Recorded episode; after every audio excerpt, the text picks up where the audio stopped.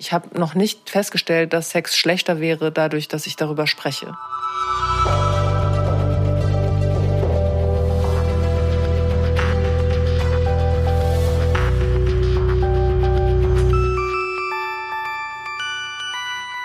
Willkommen zurück zu Was Macht macht. Ich bin Mareike und in dieser Episode spreche ich über Sex. Alles im Leben dreht sich um Sex, nur nicht der Sex. Der dreht sich um Macht. Aber stimmt das eigentlich? Welche Rolle spielt Macht beim Sex? Wie viel Einfluss haben gesellschaftspolitische Machtverhältnisse auf unseren Sex?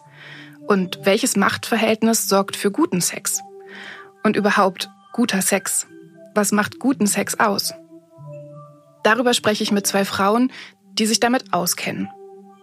Ann-Marlene Henning ist Sextherapeutin und Buchautorin. Christina Marleen arbeitet als tantrische Domina und bietet Workshops an. Bei einem mache auch ich mit. Aber zuerst treffe ich Ann-Marlene Henning in Hamburg. Ich bin Ann-Marlene Henning, Dänin, hier seit 35 Jahren und habe eine sexualtherapeutische Praxis, äh, meistens Erwachsene, die da hinkommen mit sexuellen Problemen. Und ich schreibe auch immer fortlaufend Bücher in dem Bereich Aufklärung für Jugendliche und für Erwachsene. Da auch meine Fernsehsendung. Liebe machen kann man lernen. Wenn ich das gerade höre, das Wort Macht, dann denke ich an so strukturelle Gegebenheiten in der Gesellschaft, dass Dinge irgendwie schon feststeht, wer ist mehr wert als ein anderer. Und das macht unheimlich viele Probleme. Vorerst gar nicht. Wenn alle sich danach richten und die minder bewerteten, wie zum Beispiel Frauen oder im sexuellen Bereich, alle möglichen Minderheiten oder auch was alles mit was Hautfarbe und und und betrifft, also jegliche Diskriminierung, wenn die die die sich dran halten an die Regeln, dann gibt's gar keine Probleme, oder? Und das Problem ist heutzutage aber, dass die Frauen nicht mehr so bewertet sein wollen wie lange. Also ja, ich weiß, ich tendiere zu langen Antworten, aber ich habe gerade einen Film geguckt, was, was mich, der mich sehr beeindruckt hat. Ich hatte einen, war auf einem Kongress in der Schweiz und da hat mir jemand empfohlen den Film Die äh, göttliche Ordnung.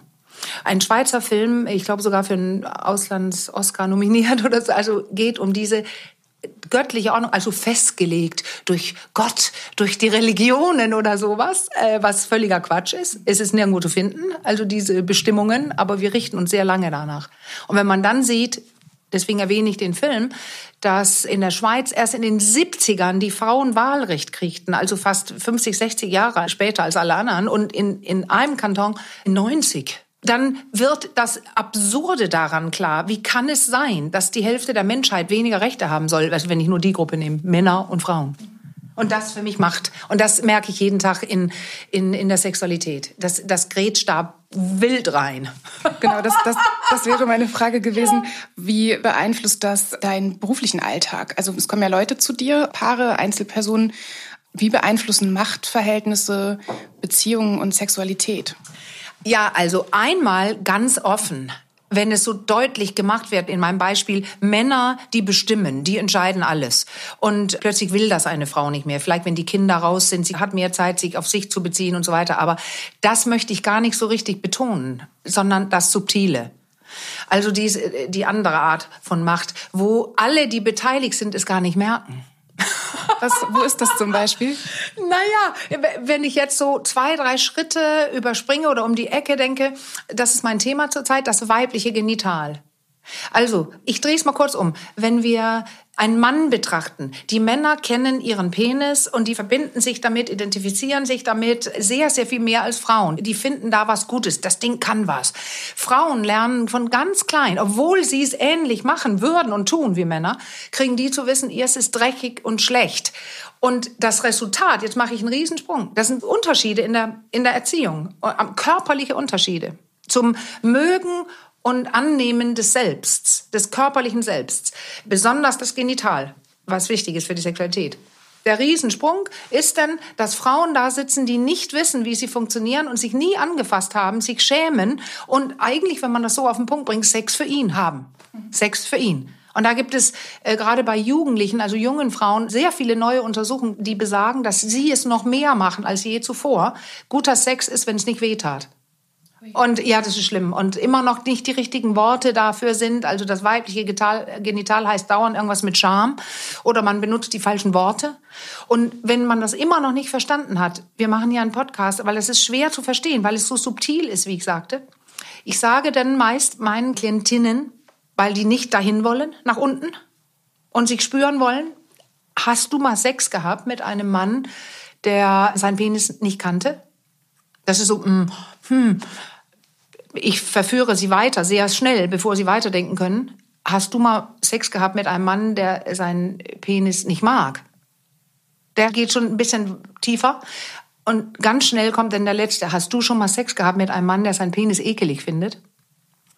Und da verstehen sie es. Männer haben Sex mit Frauen, die ihr Genital ekelig finden und dadurch sich selbst unterordnen, keine eigenen Rechte für sich in Anspruch nehmen, ja gar nicht Lust für sich in Anspruch nehmen dürfen. Und dann sind wir mittendrin in der Macht.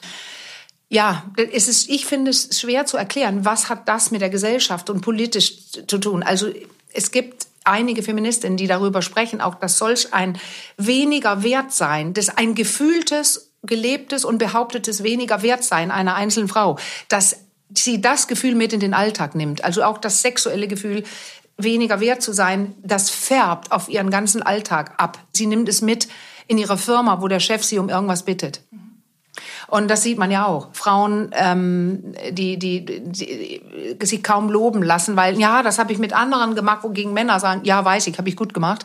Und auch das Resultat dass Frauen immer noch für die gleiche Arbeit weniger Geld bekommen.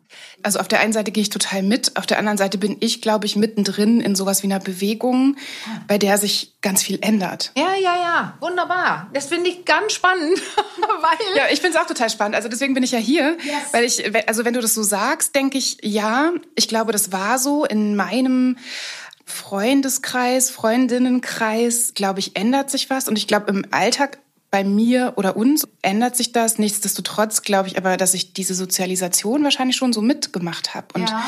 also ich bin selbst Mutter einer Tochter auch und versuche da natürlich auch einiges besser zu machen, wie Kinder ja immer alles besser machen wollen. Ja. Was ist da so dein, dein Tipp vielleicht oder auch deine Erfahrung aus, aus deiner Arbeit? Ähm, wie, wie können wir das ändern? Naja, einen kleinen Sprung erst. Ich bin 54, du bist Mitte 30 und dann gibt es ja noch die noch neuere Generation, die auch schon Sex hat. Also die auch, also so 20 Jahre Abstand haben wir gerade hier. Mhm. Und die sind es, glaube ich. Also meine Erfahrung ist genau so, wie du sagst. Wenn ich Interviews gebe und die Interviewerin Mitte 30 ist, habe ich mehrfach gerade. Sie sagen es alle. Sie zweifeln ein bisschen das an, was ich behaupte und sagen, bei mir ist doch anders und so.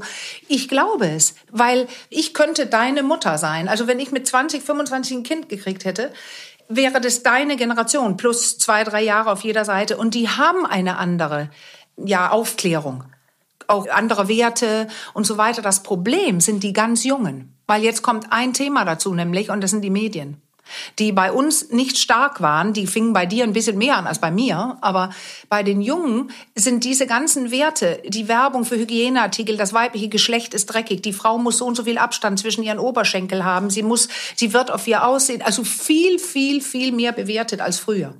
Und das betrifft die Kleinen. Und du fragst ja, was können wir mit den Kleinen tun? Dann möchte ich gerne antworten, dass ich ja für meine Masterarbeit das weibliche genitale Selbstbild gewählt habe und jetzt ganz, ganz viel Literaturrecherche gerade gemacht habe. Und es scheint in den wissenschaftlichen Studien sehr belegt zu sein, dass es sehr, sehr wichtig ist, einen Name zu haben, einen wohlwollenden Name fürs Geschlecht, um sich selbst kennen und verstehen und über sich und seine genitalen Wünsche sprechen zu können. Das ist alles sehr, sehr wichtig, weil erst dann kannst du was sagen. Jetzt gibt's ja ganz gute Worte mittlerweile. Gibt's das? Ich bin jetzt interessiert. Welche findest du gut? Also was, woran denkst du gerade? Du denkst an was? Also oder? Also Vulva finde ich zum Beispiel ja. ist ein ganz schönes Wort. Ja, genau. Viele mögen das Wort Vulva nicht, wie ich höre. Und ich kenne das Wort Vulvina. Ist das auch bei dir angekommen? Also Vulva und Vagina zusammen? Wäre jetzt ein bisschen sowas wie so eine Verniedlichung, ja, aber finde ich auch, auch viele. Ja, genau. Ich schlage es nämlich lange vor, aber in der letzten Zeit höre ich Verniedligung. Und das ist jetzt interessant, weil wir brauchen was, wo auch die Kraft drin sein kann. Weil das, äh, diese Literaturrecherche, die ich gemacht habe, da gibt es auch einige Untersuchungen dazu. Vulva, Vagina, wir wissen gar nicht, in welcher Untersuchung was besprochen wird. Das ist nicht klar. Ich sage deswegen jetzt nur das weibliche Geschlecht. Dass es als weniger wert ist eine Sache, aber auch als passiv und ja nicht kompetent und, und, und. Also da ist ja keine Kraft drin. Äh, sondern eine Vulvina ist einfach nur niedlich, oder? Ja, und das, das, das äh, nehme ich gerade jetzt, dass dieses Vulvina vielleicht sich nicht so kraftvoll anhört. Das ist richtig. Es hört sich verniedlichen an mit dem Ina da hinten. Ja, werde ich mal drüber nachdenken, weil es ist ganz, ganz wichtig. Und wie oft ich eine Möglichkeit auch immer das Wort Scham weg, weg weg, weg. In den besten Büchern, in feministischen Büchern, die aufklären wollen und Dinge, richtig gute Dinge sagen, kommt plötzlich auch das Wort Schamlippen. Wozu eigentlich? Ich sage immer, gibt es Schambeutel? Nein, die gibt es nicht. Für die Hoden des Mannes. Ja. Wie ist das, wenn wir jetzt über diese Generationen nachdenken und was sich da tut? Dann waren wir jetzt sehr bei der weiblichen Seite. Mhm. Wie ist deine Erfahrung? Was macht es mit Männern? Also wir reden jetzt sehr heterosexuell. Es gibt darüber hinaus ja, ja noch ne, ganz viele ja. andere. Formen von Sexualität und Liebe. Aber bleiben wir mal kurz bei dem heterosexuellen Modell. Was macht das mit Männern, wenn ähm, ich für mich diesen Ermächtigungsprozess, nenne ich es mal, hinter mir habe, ein gutes Wort habe, ich mich mit Vulva wohlfühle, mit meiner Vulva wohlfühle. Ähm, was macht das mit Männern? Wie ist da deine Erfahrung? Ja, nicht umsonst gibt es die Vagina dentata, die äh, bezahnte Vagina, die beißen kann. Und auch das Ganze, was wir heute besprochen haben, da, das geht ja um, über Jahrhunderte darum, das weibliche Genital und die weibliche Lust, die damit zusammenhängt, niedrig zu halten, weil sonst der Mann sein Mann stehen muss. Er muss bedienen. Und was dann immer passieren kann, ist ja, dass die Frau, die Lust hat und mag und kann, die könnte ja auch Viertel nach zwölf, während er auf der Arbeit ist, mit jemand anderem und keiner kann sehen, von wem das Kind ist. Also diese Dinge liegen dahinter, ökonomische ähm, Bedürfnisse, Ängste und, und, und. Da, ganz klar, ist eine starke Frau ist ein Problem für viele Männer, weil er immer bedienen muss. Sie kann immer Sex haben, wenn sie nicht äh, in der Menopause ist. Da muss noch kommen ein paar andere Sachen hinzu, aber sonst können Frauen ihr Leben lang Sex haben, ohne erregt zu sein. Ein Mann nicht.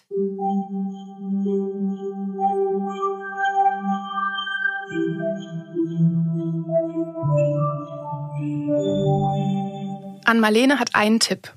Früh anfangen. Ich würde sagen, der Ratschlag ist, fang früh an. Mit Sex? Mit den Worten. Sehr schön, dass du das gefragt hast. Weißt du, was mir jemand erzählt hat? Und ich nenne jetzt keine Namen. Ähm, auch eine der Frauen, die unterwegs sind jetzt. Und sie hat mir erzählt, dieses Wort äh, Vulvina hat ihre Tochter benutzt und der Vater hat sie zum Kindergarten gerade getragen, die, die Dreijährige oder Vierjährige oder sowas, so auf der Hüfte, wie man so macht. Kind da drauf ähm, keine Windel, Bauch auf die Hüfte reingetragen. Und die hat gesagt, äh, Papa, halt mich mal anders, meine Vulvina tut weh. So, anstelle, dass sie äh, äh, und keiner weiß warum und es geht um was körperliches, konnte sie genau sagen, die Stelle tut weh. Sie wird aber ausgelacht im Kindergarten, weil sie das Wort nutzt. Und eine andere Kollegin von mir hat von ihrer gleichaltrigen Tochter auch erzählt, ähm, sie ist in dieses Wohnzimmer gekommen und hat gesagt, Papa, meine Klitoris stinkt. Da muss man erstmal äh, reagieren können. Und da geht mein Ratschlag hin äh, das entspannt zu sehen. Die fragen alles. Und die, wenn die alt genug sind zu fragen, sind die auch alt genug für die Antwort. Also wenn man das selber nicht gut kann, dann verbind es mit Humor oder gib zu, dass du es nicht kannst. Wow, da bin ich aber rot geworden. Ach, schade. Aber frag mal nochmal, ich versuche zu antworten. Also Entspanntheit, Humor und das sehr früh anfangen.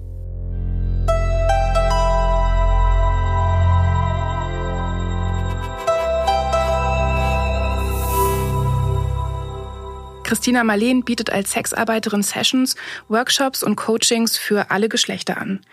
Spezialisiert ist sie auf BDSM, Bondage, Tantra und sexuelle Kommunikation. In Berlin bin ich auf dem Weg zu einem ihrer Workshops. Der Titel Sexual Healing. Im Programm zum Workshop stehen viele Fragen. Was ist sexuelle Heilung? Bessere Orgasmen? Einsammeln der unentdeckten oder vergessenen Teile deiner Sexualität? Das Gefühl, ganz angenommen und geliebt zu sein, so wie du bist, gesellschaftliche Tabus hinterfragen und Konventionen sprengen. Ich bin gespannt auf den Workshop und auch ein bisschen aufgeregt. Zusammen mit anderen Leuten, die meisten sind Frauen und zu zweit da, warte ich in einem von Kerzen und Lichterketten beleuchteten Hof.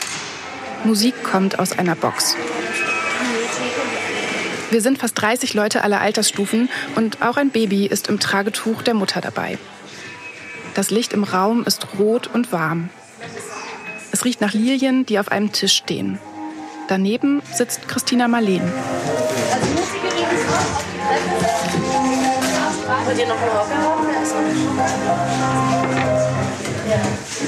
Ja, herzlich willkommen. Hi, schön, dass ihr da seid. Ich bin Christina Marleen. Ich bin ähm, Sexarbeiterin in Berlin. Ich arbeite eigentlich Vollzeit als Sexarbeiterin inzwischen. Nach der theoretischen Einleitung wird es praktisch. Es geht um unsere Wünsche. Wir sollen uns zu zweit voreinander stellen und uns berühren. Eine Person berührt, die andere Person sagt, was sie mag und was nicht. Grün heißt, alles ist super, ja? Das heißt, wenn alles super ist, sagst du die ganze Zeit grün. Also grün heißt, alles gut, weitermachen. Gelb bedeutet, das bewegt sich gerade auf eine Grenze von mir zu. Und rot bedeutet Stopp. Du kannst es auch, du kannst es laut sagen, leise, wie du willst. Und wenn du das Gefühl hast, das ist dir irgendwie fast zu viel, aber du bist auch noch nicht ganz sicher, aber es ist auf jeden Fall irgendeine Grenze, sagst du gelb. Mhm. Dann werde ich so ein bisschen weniger das machen, was ich gerade mache. Und wenn du rot sagst, dann höre ich auf. Für mich ist diese Übung irgendwie nichts. Berührt werden von mir ganz fremden Menschen, das kommt mir zumindest in diesem Setting irgendwie komisch vor. Den anderen scheint es nichts auszumachen. Neben mir berühren sich Menschen an Händen, an Armen, am Kopf, an ihren Hüften. Meistens sagen sie grün, manchmal gelb und sehr selten auch rot. Ja, und, aber auch, dass es manchmal so im Alltag oder so, so schwer ist, diese Grenze aufzuheben zwischen Menschen oder Menschen, mit denen man normalerweise diese Ebene nicht hat. Mhm. Äh, und dass man, wir jetzt aber merken, dass es total schnell möglich ist. Mhm. Äh, und dass es manchmal dann Dinge total erleichtert, wenn die Ebene vielleicht ganz kurz auch mit auftaucht oder mit reinkommt. Dann geht es darum, unsere Wünsche zu kommunizieren.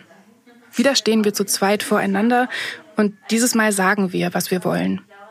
Die andere Person antwortet, was sie will. Nach mehreren Runden wird klar, wenn wir miteinander sprechen, wenn wir unsere Grenzen setzen, können wir einen Raum schaffen, in dem passiert, was wir wollen. Zu überlegen, was wünsche ich mir denn genau an dieser Person und also, dass man sich da auch irgendwie einfach ein bisschen Zeit nimmt, sich bewusst zu machen, was man gerne hätte jetzt an Berührung. Also wie präzise wir eigentlich sein können in so einer Kommunikation ist relativ ausbaufähig. Für heute muss ich mal kurz fragen, weil wir sind jetzt eigentlich offiziell schon fast äh, zum Ende des Workshops. Wir haben aber Am Ende des Workshops fragt Christina Marleen, wer sich von ihr fesseln lassen möchte. Und ich melde mich. Und ich brauche jetzt eine freiwillige Person. Ich würde gerne. Ja? Ja. Dann, ich brauche ein bisschen Platz. Ich nehme dich und du vertraust dich mir an, sagt Christina Marleen zu mir. Ab diesem Moment gebe ich die Kontrolle an sie ab. An einem Seil und mit geschlossenen Augen führt sie mich durch den Raum. Meine Unsicherheit ist nur ganz kurz. Ich folge ihr einfach mit geschlossenen Augen. Habt so ein bisschen mehr Basis für Vertrauen. Ich muss jetzt ein bisschen das Tempo anziehen, weil ja vielleicht ein bisschen mehr Zeit dafür. Arbeitet ein bisschen mit Tempowechsel. Richtungswechsel irritiert die Person vielleicht ein bisschen, aber habt immer wieder eine ganz große Klarheit. Wir laufen hin und her und ich mache einfach, was Christina Marleen mit mir macht. Das Seil nehmen und auch woanders am Körper platzieren. Sie bindet das Seil an meinem Oberkörper direkt unter meinen Brüsten fest. Christina Marleen steht hinter mir und führt mich durch den Raum, mal in schnellen Schritten und mal in sehr langsamen. Die Level wechseln. Und sie mal am Boden führen. Ich lege mich auf den Boden, mein Oberkörper liegt auf ihren Beinen. Christina Marleen sitzt hinter mir und hält mich mit ihren Armen und mit dem Seil fest. Sie wirft mit ihrem Körper meinen Oberkörper hin und her. Zwischendurch vergesse ich ganz kurz, dass noch andere Menschen um uns herum sind. Ich kann dann anfangen, das Seil wirklich auch mehr als, sag ich mal, sensational Tool zu benutzen. Ich sag mal, sinnliche Reise mit dem Seil. Das hatte auch einen Sound. Das hat einen bestimmten Geruch, eine bestimmte Textur. Und ich kann auch die Person vielleicht ein bisschen fesseln. Später fragt mich eine Teilnehmerin, ob es mir schwer gefallen sei, die Kontrolle an Christina Marleen abzugeben. Ob ich sowas wie Machtlosigkeit gespürt hätte. Die Antwort ist im Gegenteil. Gespürt habe ich eine Verbindung, die sich ziemlich mächtig angefühlt hat. Auch in der auf den ersten Blick machtloser aussehenden Position. Und Sie haben natürlich die ganze Zeit all die Tools. Ne? Also ihr könnt, ne, wenn ihr nicht sicher seid, durchaus nachfragen. Nach mir sind die anderen dran. Es finden sich wieder Zweierpaare und sie führen sich mit Hilfe der Seile durch den Raum. Am Ende fragt Christina Marleen die vielen glücklich grinsenden Gesichter nach ihren Empfindungen und nach ihren Gefühlen.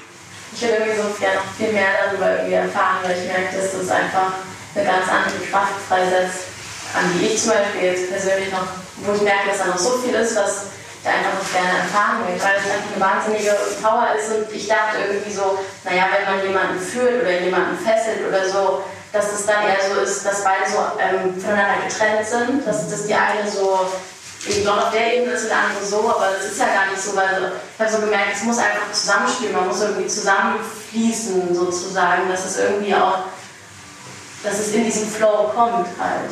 So, und das ist äh, schön. Flow super. Und dann kommt Ja.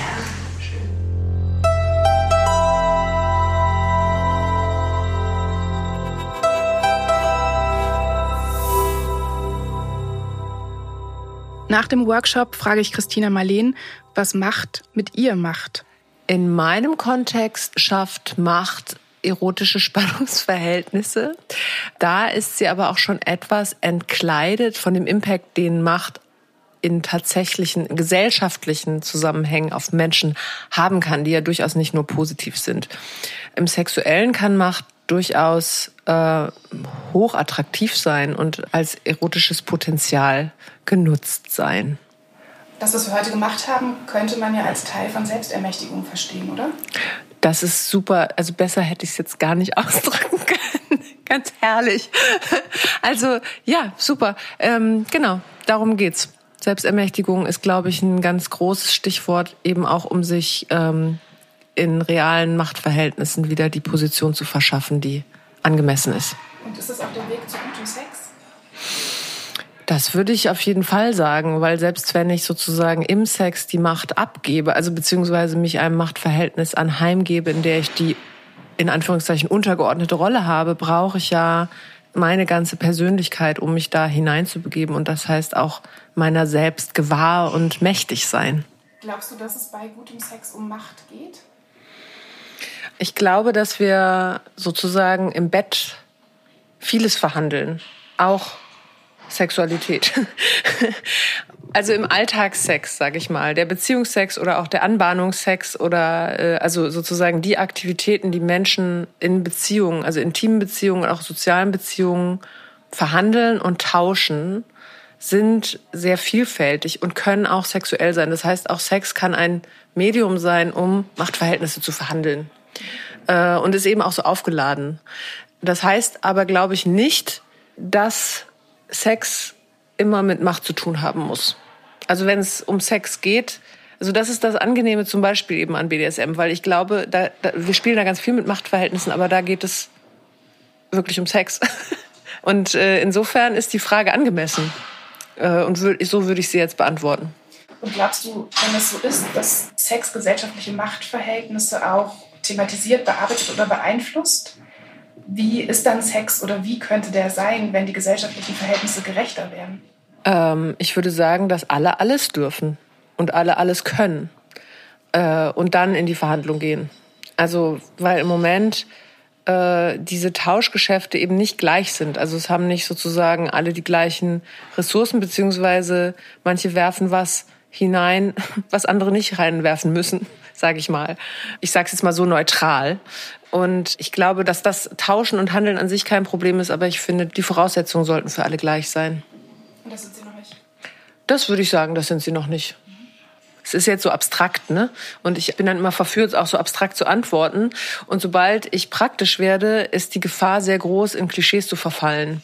Äh, und das ist, das ist überhaupt ein Problem, wenn man über Sexualität spricht.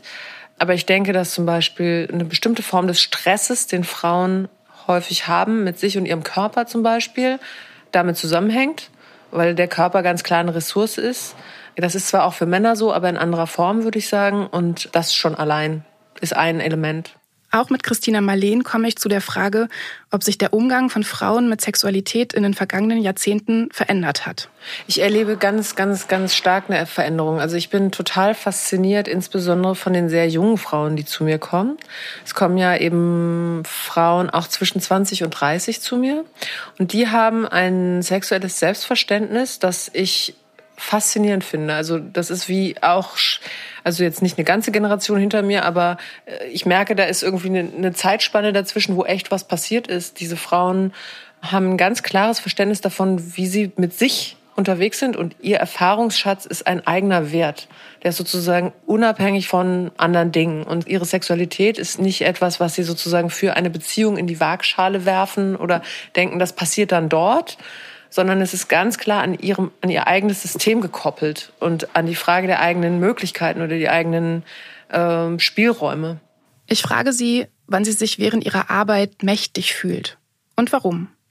Also was für mich ganz, ganz stark und kraftvoll ist, dass ich merke, dass ich Menschen halten kann, also Menschen wirklich das Gefühl geben kann von, das, was wir heute im Workshop gehabt haben, du bist schön, dass du da bist, als zelluläres Grundgefühl in ein System vermitteln kann. Du, das ist ganz toll, dass du da bist und was dadurch passiert, ähm, wenn so eine grundsätzliche Annahme vorhanden ist, kann so viel Vertrauen passieren und dadurch löst sich ganz viel. Und diese Lösung, dieses Loslösen von alten Sachen, äh, finde ich als extrem kraftvoll.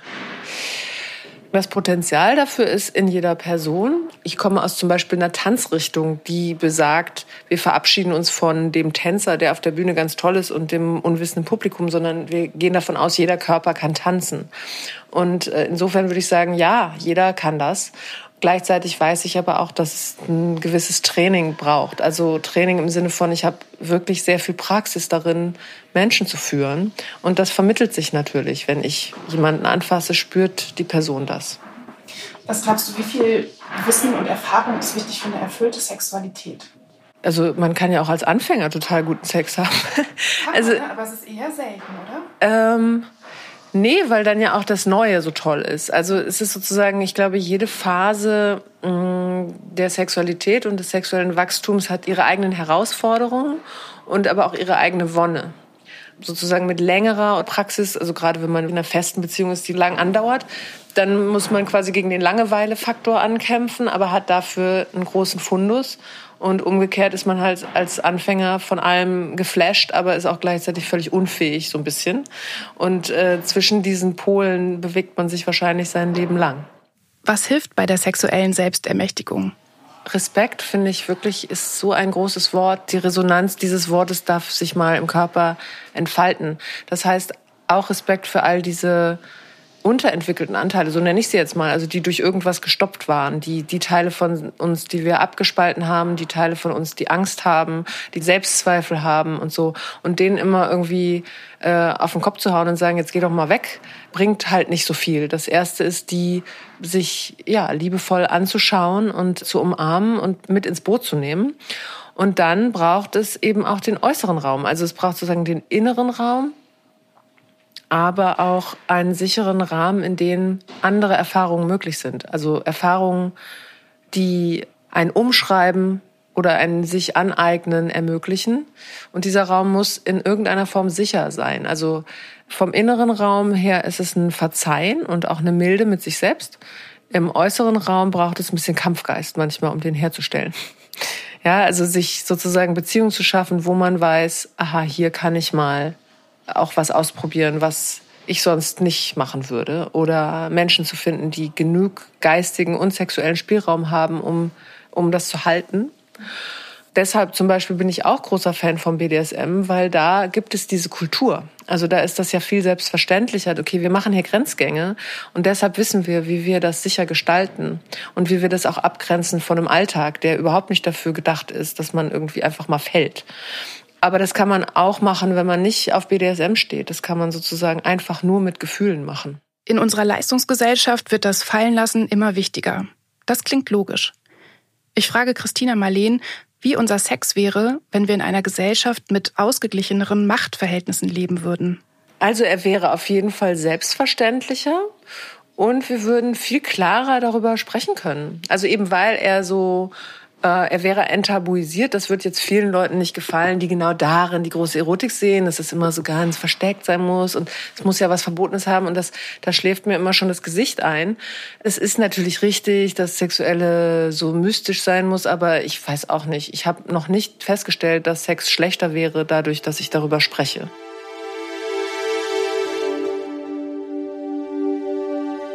Ich auch nicht. Deshalb habe ich in dieser Podcast-Episode gerne über Sex gesprochen. Wie ist es bei euch? Sprecht ihr über Sex? Wenn ja, mit wem? Und wird euer Sex besser durch das Sprechen?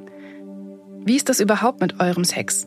Ist der eher für euch selbst oder für eure Partnerin oder euren Partner? Wie habt ihr euch sexuell selbst ermächtigt? Oder seid ihr vielleicht gerade dabei? Schickt mir gern eine Mail oder eine Sprachnachricht. Ich freue mich, wenn ihr mir davon erzählt.